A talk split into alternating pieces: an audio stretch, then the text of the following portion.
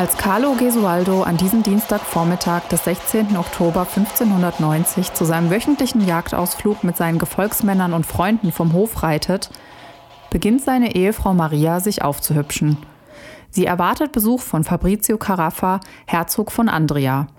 Sie verwandelt das Schlafgemach in ein gemütliches Liebesnest und wartet ungeduldig auf die Ankunft ihres Geliebten. Als Fabrizio zur Tür hereinkommt, können beide die gemeinsame Nacht kaum erwarten und sie stürzen sich voller Leidenschaft aufeinander. Nach wenigen Stunden intimer Zeit öffnet sich ganz plötzlich die Schlafzimmertür. Es ist Gesualdo mit seinen Gefolgsmännern. Maria erschrickt. Er ist früher von seinem Jagdausflug zurück und rasend vor Wut. Hallo und herzlich willkommen zu unserer Mordsmusik Weihnachtsfolge. Wir sprechen heute über den italienischen Fürsten Carlo Gesualdo, der sich im 16. Jahrhundert nicht nur als Komponist, sondern auch in seiner Rolle als eifersüchtiger Ehemann einen Namen gemacht hat. Neben diesem spannenden Fall haben wir heute, passend zum Fest, auch eine kleine Verlosung für euch vorbereitet. Aber dazu dann mehr am Ende der Folge. Bleibt also auf jeden Fall dran, es lohnt sich. Ja, hallo auch von mir. Schön, dass ihr wieder eingeschaltet habt. Ich erzähle euch jetzt erstmal etwas zur Hauptperson unseres heutigen Falls. Don Carlo Gesualdo wird im italienischen Venosa am 8. März 1566 als Fürstensohn in einer der ältesten Familien Neapels geboren. Seine Eltern waren Fabrizio II., Fürst von Venosa, und Girolama Borromeo, Nichte von Papst Pius IV. Gesualdo bekommt den Vornamen seines Onkels Karl Borromeus, der später als Kardinal und Erzbischof von Mailand heilig gesprochen werden wird. Üblich zu dieser Zeit und gemäß des Standes in der Gesellschaft war eine fundierte musikalische Ausbildung, die Gesualdo auch am Hof erhält. Er übt sich in Komposition und in dem Instrument Basslaute. Die Laute ist ein typisches Instrument für die Zeit. Wann genau Gesualdo mit der Musik beginnt, war leider nicht rauszufinden. Womöglich aber schon sehr früh. Sein kompositorisches Schaffen umfasst eine Reihe von geistlichen Werken, darunter Responsorien und Motetten sowie sechs Bücher mit Madrigalen. Kurz zu den Begrifflichkeiten für die, die es nicht wissen, aber interessiert sind. Responsorien sind Vorgesänge in der Kirche, worauf die Gläubigen antworten. Eine Motette ist ein in mehrere Teile gegliederter mehrstimmiger Chorgesang. Ein Madrigal ist ein Gesang bestehend aus Solostimmen, meist zwei- bis dreistimmig. Zeitlich kann man Gesualdo in die Renaissance einordnen. Seine Stücke basieren immer auf Mehrstimmigkeiten. Kennzeichnend für den Kompositionsstil Gesualdos ist der häufige Einsatz von Chromatik und unerwartete Tonartwechsel. Was die Harmonik betrifft, war er damit für das damalige Jahrhundert seiner Zeit weit voraus. Auch hier kurz zum Verständnis erklärt. Die Chromatik bezeichnet einen halbtönigen Tonleiterlauf. Das könnt ihr euch folgendermaßen vorstellen. Wenn man auf dem Klavier die Tasten spielt, die nebeneinander liegen, also sowohl weiße als auch schwarze Tasten, hat man eine chromatische Tonleiter. Damit schmückt Gesualdo seine Texte aus und verleiht ihnen somit eine gewisse Dramatik und Emphasis. Die Texte schwanken übrigens zwischen freudig und depressiv. Er verarbeitet darin sein eigenes Leiden. Gesualdo selbst ist manisch-depressiv. Einen seiner Texte, natürlich auf Deutsch übersetzt, keine Sorge, haben wir euch mal in den Shownotes verlinkt. Mit 20 Jahren heiratet er seine Cousine Donna Maria Davalos, die aus einem spanischen Adelsgeschlecht stammt. Die Ehe wird kein gutes Ende nehmen, aber dazu wird uns Maike später mehr erzählen. Eheschließungen erfolgten im Mittelalter und auch noch in der Renaissance, übrigens meist auf Vertragsbasis. Die Ehen wurden so arrangiert, dass sie für den damaligen Stand der Familie machtpolitisch den größten Nutzen brachten und so wurde meist im gleichen sozialen Milieu geheiratet. Frauen wurden schon im Kindesalter Männern versprochen. Den waren sie dann in der Ehe untergeordnet. Und im Schnitt waren die Mädchen bei einer Heirat 12 bis 16 Jahre alt, manchmal aber auch sogar noch jünger. Der Frau wurde äußerste Sittenreinheit abverlangt. Also sie musste idealerweise Jungfrau sein und sie musste natürlich treu sein. Bei den Männern war der Gesetzesgeber weitaus nachsichtiger. Zweck der Ehe war also keinesfalls Liebe, sondern die Sicherung des Fortbestandes des Adelsgeschlechtes. Ende des 16. Jahrhunderts lockerte sich dieses gesellschaftliche Korsett langsam und die Frauen begannen aus ihrer gewohnten Rolle auszubrechen. Eine Scheidung war nach kirchlichem Recht damals natürlich ausgeschlossen. Selbst wenn, wäre die Frau wohl nicht diejenige gewesen, die die Ehe beendet. Manchmal wurden Ehen allerdings doch geschieden, allerdings nur unter bestimmten Voraussetzungen. So konnte eine Scheidung aufgrund von Unfruchtbarkeit, Untreue oder Trunksucht der Ehefrau, und das jetzt hier alles wohlgemerkt nur bei der Ehefrau, vollzogen werden. Auf der Seite des Ehemanns waren Impotenz oder das Verprassen des Familienvermögens der Frau Gründe für eine Annullierung. Wenn die Frau in ein Kloster eintrat, war das ebenfalls eine Möglichkeit, eine Ehe zu beenden. Diese Information behalten wir also mal im Hinterkopf. Soweit dieser kleine Exkurs. Springen wir aber nun zurück zu unserer Hauptperson. Als sein älterer Bruder stirbt, wird Gesualdo laut Erbrangfolge nächster regierender Fürst und übernimmt dann 1591 nach dessen Tod das Amt seines Vaters. Drei Jahre später heiratet er durch Vermittlung seines Onkels, des Kardinals Alfonso Gesualdo, erneut. Mit der zweiten Angetrauten, Leonora d'Est, verbringt er zwei Jahre in Ferrera und die beiden bekommen ein Kind. Vermutlich schreibt er in Ferrera, ja, so ab dem Jahr 1594, den Großteil seiner Kompositionen, zum Beispiel die vier Madrigalbücher. Zudem pflegt er dort mutmaßlich Beziehungen zu Camerata Fiorentina. Die Camerata Fiorentina war ein Kreis von Dichtern, Musikern, Philosophen und Gelehrten des Adels. Sicher ist diese Information allerdings nicht. Im Jahr 1600 stirbt sein einziges Kind und bei Gesualdo verstärken sich infolgedessen seine bereits vorhandenen Depressionen.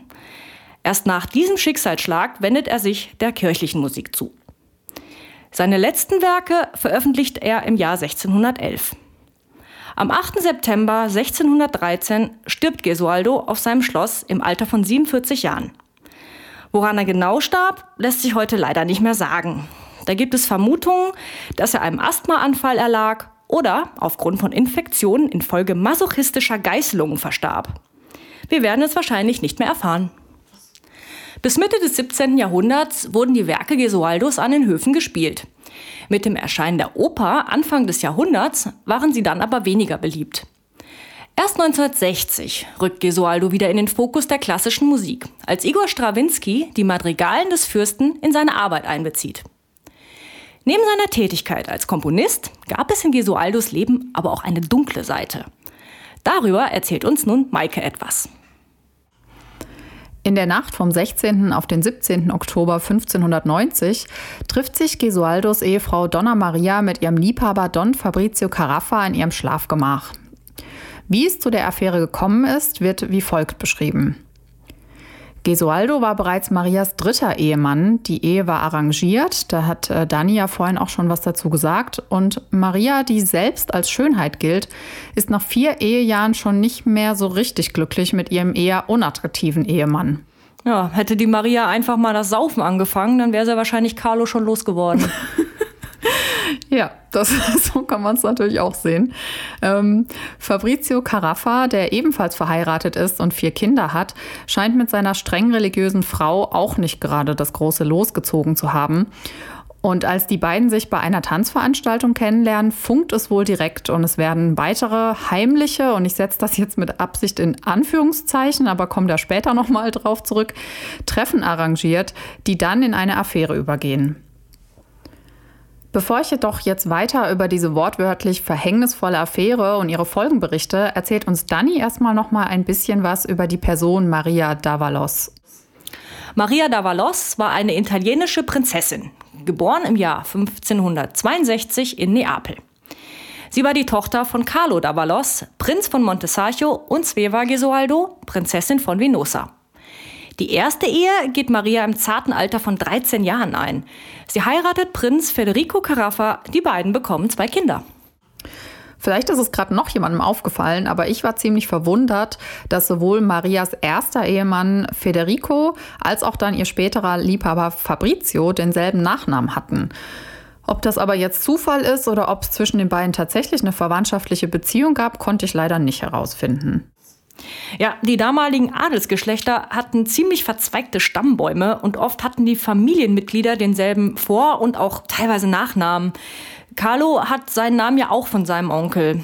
Auch der Name Maria Davalos ist tatsächlich nicht einzigartig. Ich bin bei der Recherche auf eine zweite Person mit demselben Namen gestoßen. Die Dame lebte allerdings ein paar Jahrhunderte später, also wahrscheinlich eine späte Nachfahrin. Gehen wir aber zurück zu der für unseren Fall relevanten Maria. Sie hatte ja zwei Kinder bekommen. Ihr Sohn Ferdinando stirbt allerdings im Säuglingsalter und seine Schwester Beatrice scheidet mit zwölf Jahren aus dem Leben. Auch ihr Ehemann folgt seinen Kindern in den Tod. Er stirbt nach sechs Jahren Ehe. Im Jahr 1583 ehelicht sie Alfonso Joeni aus Sizilien. Auch Alfonso bleibt ihr nicht lange erhalten, er stirbt kurz nach der Eheschließung. Vom Schicksal gebeutelt zieht sich Maria für etwa ein Jahr auf die Insel Ischia zurück, bis sie Carlo Gesualdo versprochen wird. Die beiden, wie wir ja schon wissen, heiraten im Jahr 1586.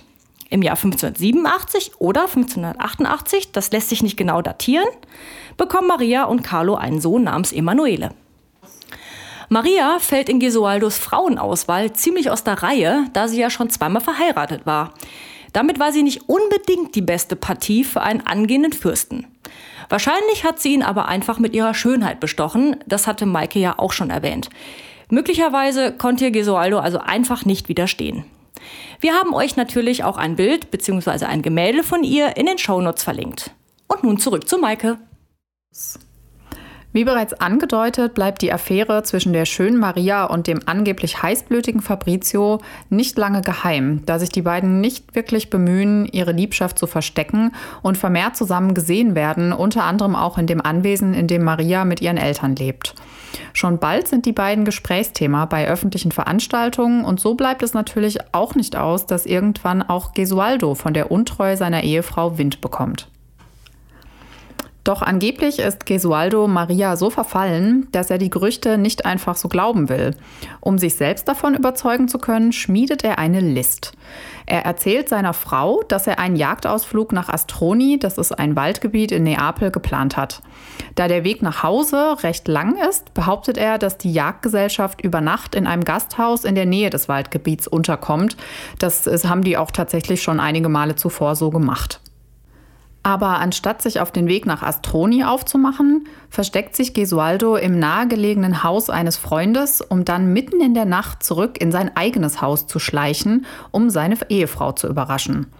Diese hat zwar in weiser Voraussicht ihre Zofe damit beauftragt, Wache zu stehen, während sie ihren Liebhaber empfängt, aber die Zofe schläft leider ein. Wie sich der Überraschungsangriff von Gesualdo auf seine Frau und deren Liebhaber genau abgespielt hat, ist nicht ganz klar. Hierzu findet man in verschiedenen Quellen tatsächlich ganz unterschiedliche Versionen. Allerdings gibt es einen Untersuchungsbericht der Gran Corte della Vicaria zu Neapel vom 27. Oktober 1590. Die Gran Corte della Vicaria ist die erste Berufungsinstanz aller Gerichte des Königreichs Neapel und beschäftigt sich mit Straf- und Zivilsachen. In diesem Bericht wird beschrieben, dass Gesualdo in Begleitung von mehreren seiner Diener in das Schlafgemach seiner Frau stürmt und Maria und Fabrizio in flagranti erwischt. Gesualdo und seine Diener richten ein Blutbad an, bei dem unter anderem Messer, Dolche, helle Baden, das ist ähm, eine Waffe aus einer Kombination aus Axt und Speer, und auch Schwerter zum Einsatz kommen. Der Bericht spart auch grausige Details nicht aus, wie beispielsweise, dass die Schwerter und Spieße durch die Körper der Opfer bis in den Steinboden hineingestoßen worden waren. Also man hat in dem Steinboden tatsächlich ähm, Spuren von den Waffen gefunden. Ähm, oder eben auch, dass Fabrizio durch einen Kopfschuss und zahlreiche Stich- und Schnittwunden gestorben ist, während Marias Kehle durchtrennt wurde und sie hat vorher auch zahlreiche Schnitt- und Stichwunden erlitten. In mehreren anderen Quellen wird davon berichtet, dass Gesualdo während der Tat laut etwas ruft. Aber auch hier ist man sich nicht einig, ob er beispielsweise ist sie noch nicht tot oder auch sie ist immer noch nicht tot ruft, während er Maria tötet. Vielleicht ruft er aber auch etwas ganz anderes. Wir haben ja auch schon in einem unserer vorherigen Fälle ähm, sowas gehabt, dass der Täter angeblich etwas gerufen hat. Aber das ist immer schwierig, weil die Überlieferung, ja, man, man weiß nie am Ende, ob das wirklich stimmt und was genau gerufen wurde. Ja, ist so ein bisschen stille postmäßig manchmal. Ne? Ja, genau. Ähm, ein weiteres grausiges Detail lautet, ähm, dass Gesualdo die beiden verstümmelten Leichen nach der Tat vor seinem Palast für alle sichtbar auslegte. Was ich schon ziemlich heftig finde, so quasi wie so ein Mahnmal für Leute, die ihm vielleicht was Böses wollten. Ich Oder weiß Ehebruch es nicht. begehen generell. Oder Ehe, ja, irgendwie so. Also schon relativ heftig. Der Mord an Maria und Fabrizio gilt damals als Ehrenmord, bei dem der gehörnte Ehemann im Affekt seine Frau und deren Liebhaber tötet, um seine eigene Ehre zu retten. Dass es sich wirklich um eine Affekttat gehandelt hat, ist allerdings eher fragwürdig, wenn man bedenkt, wie schwer bewaffnet sich Gesualdo und seine Gefolgschaft schon auf den Weg zum Schlafzimmer seiner Frau gemacht haben. Wäre dieses Verbrechen genau so in der heutigen Zeit verübt worden, würde man es vermutlich eher als Mord aus Eifersucht bewerten. Der Begriff Ehrenmord bezieht sich heutzutage nämlich in erster Linie auf Morde, die aufgrund einer vorausgegangenen Ehrverletzung der Familienehre verübt werden. Familienehre muss sich dabei nicht unbedingt nur auf eine Familie im üblichen Sinn beschränken, sondern kann auch auf Clans oder Gemeinschaften mit familienähnlichen Strukturen ausgeweitet werden. In diesen Gemeinschaften gilt meist ein Ehrenkodex mit bestimmten Verhaltensregeln, die streng befolgt werden müssen und deren Missachtung auch sehr streng bestraft wird. Viele der Regeln beziehen sich dabei auf die weiblichen Mitglieder der Gemeinschaften, wie beispielsweise, dass Geschlechtsverkehr vor der Ehe nicht erlaubt ist oder Ehen prinzipiell nur von der Familie arrangiert werden und man sich dem nicht widersetzen darf. Oft reicht auch schon der Verdacht, dass gegen eine der Regeln verstoßen wurde, aus, damit die Gemeinschaft eine Strafe verhängt. Das muss dann nicht immer gleich Mord sein, ähm, sondern kann auch eine Strafe in Form von körperlicher Gewalt oder auch Freiheitsberaubung sein. Die Mehrzahl der Opfer von Ehrenmorden sind Frauen und Mädchen. Seltener können auch Liebhaber von Frauen oder Homosexuelle zum Opfer werden. Die Täter von Ehrenmorden sind in der Mehrzahl männlich.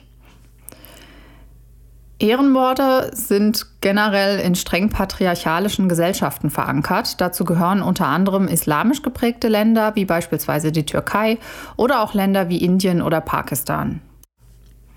Also auch wenn Maria nicht die Familienehre verletzt hat, so war sie als Frau doch dem Ehrenkodex der damaligen Gesellschaft unterworfen und es wurde ihrem Ehemann das Recht zugestanden, seine Frau für Fehlverhalten bzw. ehrverletzendes Verhalten auch zu bestrafen. Und so hat der Doppelmord an Maria und ihrem Geliebten auch keinerlei rechtliche oder gesellschaftliche Konsequenzen für Gesualdo.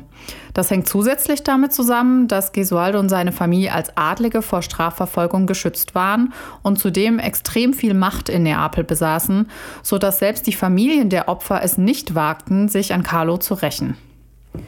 Dass Marias Familie prinzipiell die Rache an Gesualdo zugestanden hätte, liegt daran, dass neben dem weniger geläufigen Ehrenmord das Konzept der Blutrache oder auch Vendetta gerade in Italien, aber auch in anderen südeuropäischen Ländern in der damaligen Zeit noch gang und gäbe war. Durch die Blutrache soll in erster Linie die Tötung an einem Familien- oder auch Clanmitglied durch einen weiteren Mord gesühnt werden. Allerdings reicht in manchen Gemeinschaften, in denen Blutrache praktiziert wird, auch schon eine Ehrverletzung anderer Art aus, um den Mechanismus der Vergeltung in Gang zu setzen. Das führt wiederum dazu, dass bei manchen Taten dann nicht mehr so ganz klar ist, ob es sich jetzt eigentlich um einen Ehrenmord oder um eine Blutrachetat handelt. Zudem kann ein Ehrenmord eine ganze Kette von Blutrachetaten in Gang setzen, sodass es auf beiden Seiten der Gemeinschaften über Jahre hinweg immer wieder zu Gewalttaten gegeneinander kommt. Heutzutage ist die Blutrache oft noch Teil des Ehrenkodex von Clans mit mafiösen Strukturen, wie beispielsweise auch bei einigen sogenannten Motorradclubs. Aber zurück zu Gesualdo. Dieser war sich seiner Straffreiheit damals durchaus bewusst, aber die Angst vor den Opferfamilien war dann wohl doch so groß, dass er sich für insgesamt vier Jahre auf das Schloss Gesualdo, das sich im gleichnamigen Ort in der italienischen Region Kampanien befindet, zurückzieht. Angeblich hat er zudem auch eine Kirche bauen lassen, um die Gemüter zu beruhigen. Eieiei, der Lebenslauf Gesualdos bietet also ordentlich Stoff. Und so hat auch Filmemacher Werner Herzog Gesualdos gruselige Vita 1995 in seiner Dokumentation Death for Five Voices verarbeitet. Gesualdos Musik schafft es sogar in die Popkultur, denn Howard Shore hat die Anfangsakkorde des Madrigals Moro Lasso in der Filmmusik von Herr der Ringe Die Gefährten verwandt, und zwar in The Prophecy. Das Moro Lasso Madrigal haben wir euch auch mal in den Show Notes verlinkt. Da könnt ihr ja schauen, ob ihr es wiedererkennt. Aber eine interessante Anekdote habe ich noch zur Person Gesualdo. Im Jahr 1609 beauftragt er den Maler Giovanni Balducci aus Neapel mit einem Altargemälde, das den Namen Die Vergebung des Carlo Gesualdo trägt. Er selbst ist auf dem Gemälde unten links zu sehen, seine Frau Leonora d'Est auf der gegenüberliegenden Seite und zwischen den beiden ist die Hölle abgebildet. Über dem ist die Auferstehung Christi. Hinter Gesualdo steht bittend sein Onkel. Das Bild haben wir euch natürlich zur Interpretation in den Shownotes verlinkt. Ein Bild von Carlo Gesualdo natürlich ebenso. Ja, Maike, wie würdest du denn das Bild interpretieren? Ja, meine Interpretation ähm, würde, glaube ich, so aussehen, dass ich ähm, denken würde, dass äh, Carlo, weil das ist ja ähm, Leonora d'Este ist ja seine zweite Ehefrau, das ist ja eben nicht äh, Maria, die jetzt ähm, ja diesen Ehebruch begangen hat, dass er sie als ähm, etwas sehr, sehr Gutes sieht und er ist durch die Hölle von ihr getrennt. Das heißt, ich würde das so sehen, dass er auf der dunklen Seite ist.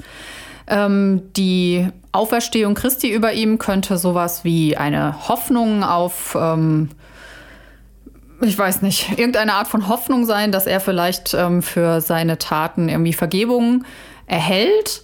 Und es ist auch Aber, eine unerreichbare Hoffnung vielleicht. Oder vielleicht auch eine unerreichbare Hoffnung. Ähm, der Titel hat ja Vergebung ne, mhm. mit dabei.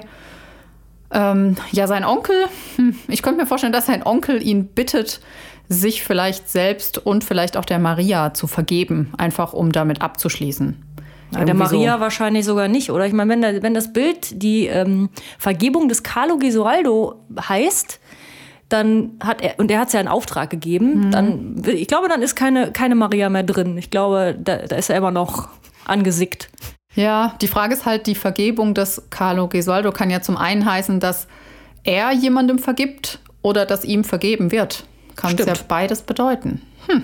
Stimmt. Ja, ich weiß nicht, was der Carlo sich dabei so gedacht hat. Bei Im Zweifelsfall Bild. nichts. Ähm. Wahrscheinlich dem Künstler gesagt, ja komm, mach mal irgendwas, hier hast du, hast du einen Huni. Kann natürlich auch sein, dass, da, dass, dass wir uns da, also dass wir interpretieren können, so viel wir wollen. Am Ende ähm, war der Künstler gerade total angesagt und man musste ein Bild damals von dem haben. Möglich. Ja, ja, krasser Fall auf jeden Fall. Ähm, krasser Typ. Ja. Ähm, war aber auch eine, muss man auch so sagen, das 16. Jahrhundert war auch keine schöne Zeit. Schöne Zeit. Keine schöne Zeit für Frauen vor allem. Da gab es ja eigentlich auch nur drei Rollen, die man ausfüllen konnte. Also eine davon natürlich nur Nonne, Hure oder Eheweib. Ja, was nimmt man da am besten? Ne? so ein bisschen ja. Pest und Cholera. Ich glaube, schön, dass ich jetzt bei Eheweib auch Pest und Cholera sage, aber ich, wahrscheinlich werden mir da ein paar zustimmen. Ja, zur damaligen, also ne, ich glaube nicht, dass man eine heutige Ehe mit der damaligen Ehe vergleichen kann. Ich glaube, und da habe ich mir in verschiedenen Kontexten schon öfter Gedanken drüber gemacht, ich wäre definitiv ins Kloster gegangen. Ja, würde ich auch. Also, also von den drei Sachen definitiv. Äh, vielleicht nicht unbedingt an Gott anrufen, aber zumindest meine Ruhe haben wollen, definitiv, bevor ich mich da mit irgendjemandem rumschlagen muss zu der Zeit. Ja, und auch wenn man dann quasi ein Leben für Gott geführt hat, irgendwie war es trotzdem noch ein bisschen ein selbstbestimmteres Leben. Ähm, und man war nicht so, nicht so seinem Ehemann so ausgeliefert. Und ich meine, als Prostituierte, das auf der Straße war natürlich ja nochmal eine Nummer härter. Ja, Die Vergewaltigung auch, ähm, an der Tagesordnung. Ja. Die haben zwar im ersten Moment auch erstmal ein selbstbestimmteres Leben geführt als so manche Ehefrau, aber ich glaube, das wird in, in vielen so Serien, die so in der Zeit spielen, wird das, glaube ich, so ein bisschen sehr romantisiert. Dieses, äh, ne, die Puffmutter, die sich da um ihre Frauen kümmert. Ich glaube, das war in der Realität alles nicht wirklich sehr schön. Dann kam dann Jack the Ripper und da war, war nicht mehr so ein schönes Leben. Nee, das kann man wohl so sagen.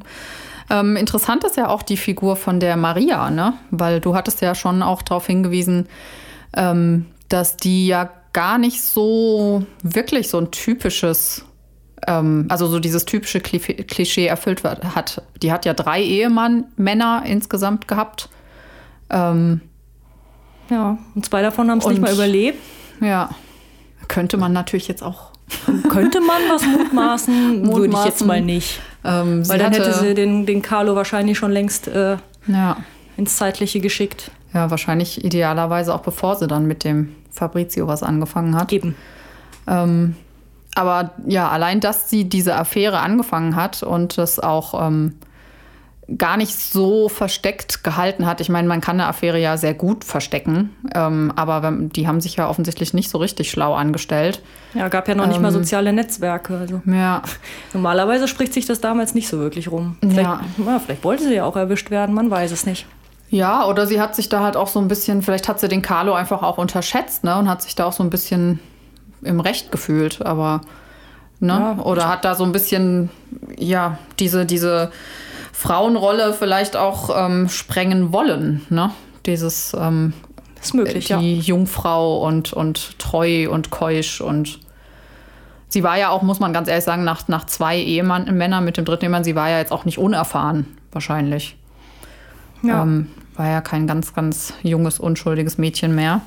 Ja, und apropos Ehe und Ehemann, was ich auch ziemlich krass finde, ist, dass ähm, der Carlo Gesualdo einfach auch straffrei ähm, aus dieser ganzen Sache rausgekommen ist. Ich meine, der hat, sei es jetzt er alleine oder mit seinen Dienern zusammen, ich meine, ich glaube, die Schuld, wer da jetzt wen genau getötet und, und verletzt hat, das ist ja nicht so richtig geklärt, aber er hat halt zwei Menschen auf dem Gewissen und das hatte für den keinerlei Konsequenzen. Ich meine, heutzutage werden, wird ein Mord aus Eifersucht oder auch ein Ehrenmord ja wenigstens ähm, streng geahndet, aber damals war das so gesellschaftlich anerkannt und das finde ich schon Ja, auch halt heftig. Immer, immer die Frau schuld. Im Zweifelsfall war es die Frau. Ja. Da konnte, hat man immer einen sunden Bock. Das stimmt, ja. Ja, irgendwie krasse Geschichte, krasses Ja. Zeitalter, krasser Typ. Würde Ja, ich so und sagen, definitiv kein Heiliger, wenn wir jetzt mal apropos Weihnachten sagen. Ja. Denn das ist ja, steht ja schon vor der Tür und wir sind jetzt ja auch langsam am Ende des heutigen Falls angekommen, beziehungsweise eigentlich sind wir es schon. Bevor wir die Folge jedoch beschließen und uns von euch verabschieden, haben wir noch ein vorgezogenes Weihnachtsgeschenk für euch. Zu gewinnen gibt es nämlich fünf Mordsmusik-YouTube-Beutel unter allen TeilnehmerInnen, die uns folgende Frage richtig beantworten. Wie hieß der Song, mit dem die Band Damage Plan ihr Konzert eröffnete, als der Attentäter die Bühne des Alrosa Villa Club stürmte? Die Antwort könnt ihr in unserer zweiten Folge Cold Blooded Dimebag Daryl tot auf der Bühne hören. Lohnt sich also, in die Folge noch einmal reinzuschalten. Schreibt uns eure Lösungen entweder als Facebook- oder Instagram-Nachricht oder als Mail an mordsmusik.protonmail.com. Die Gewinner benachrichtigen wir am 15. Dezember auf den jeweiligen Einsendewegen. Noch der obligatorische Hinweis, der Rechtsweg ist natürlich im Hinblick auf die Ziehung der Gewinner und die etwaige Beurteilung der eingereichten Gewinnspielbeiträge ausgeschlossen. Eine Barauszahlung des Gewinns ist nicht möglich. Wir wünschen euch allen viel Glück. Und damit wünschen wir euch schon mal ein tolles Weihnachtsfest und einen guten Rutsch ins Jahr 2022, das hoffentlich auch ein bisschen besser wird als die letzten beiden Jahre. Obwohl uns die Corona-Pandemie ja auch dazu animiert hat, uns die Zeit mit Modsmusik zu vertreiben. Das letzte Jahr hatte also nicht nur Schlechtes. Im Januar werden wir uns nicht hören, da machen wir eine kleine Winterpause. Dafür sind wir im Februar wieder für euch da und ihr könnt euch jetzt schon mal auf einen düsteren Zweiteiler freuen. Dazu aber mehr im neuen Jahr. Also macht es gut und eine schöne Zeit. Bis dann. Ja, auch von mir bis im neuen Jahr. Guten Rutsch, bleibt alle gesund. Ich freue mich schon total auf, die, auf den Zweiteiler, den Dani gerade angekündigt hat. Das wird sehr spannend. Ähm, das wird super spannend. Äh, da haben wir beide auch äh, super viel Spaß dran. Und genau, ähm, wir freuen uns, dass ihr uns dieses Jahr begleitet habt und freuen uns dann auch, euch im nächsten Jahr wieder begrüßen zu dürfen. Macht's gut. Tschüss.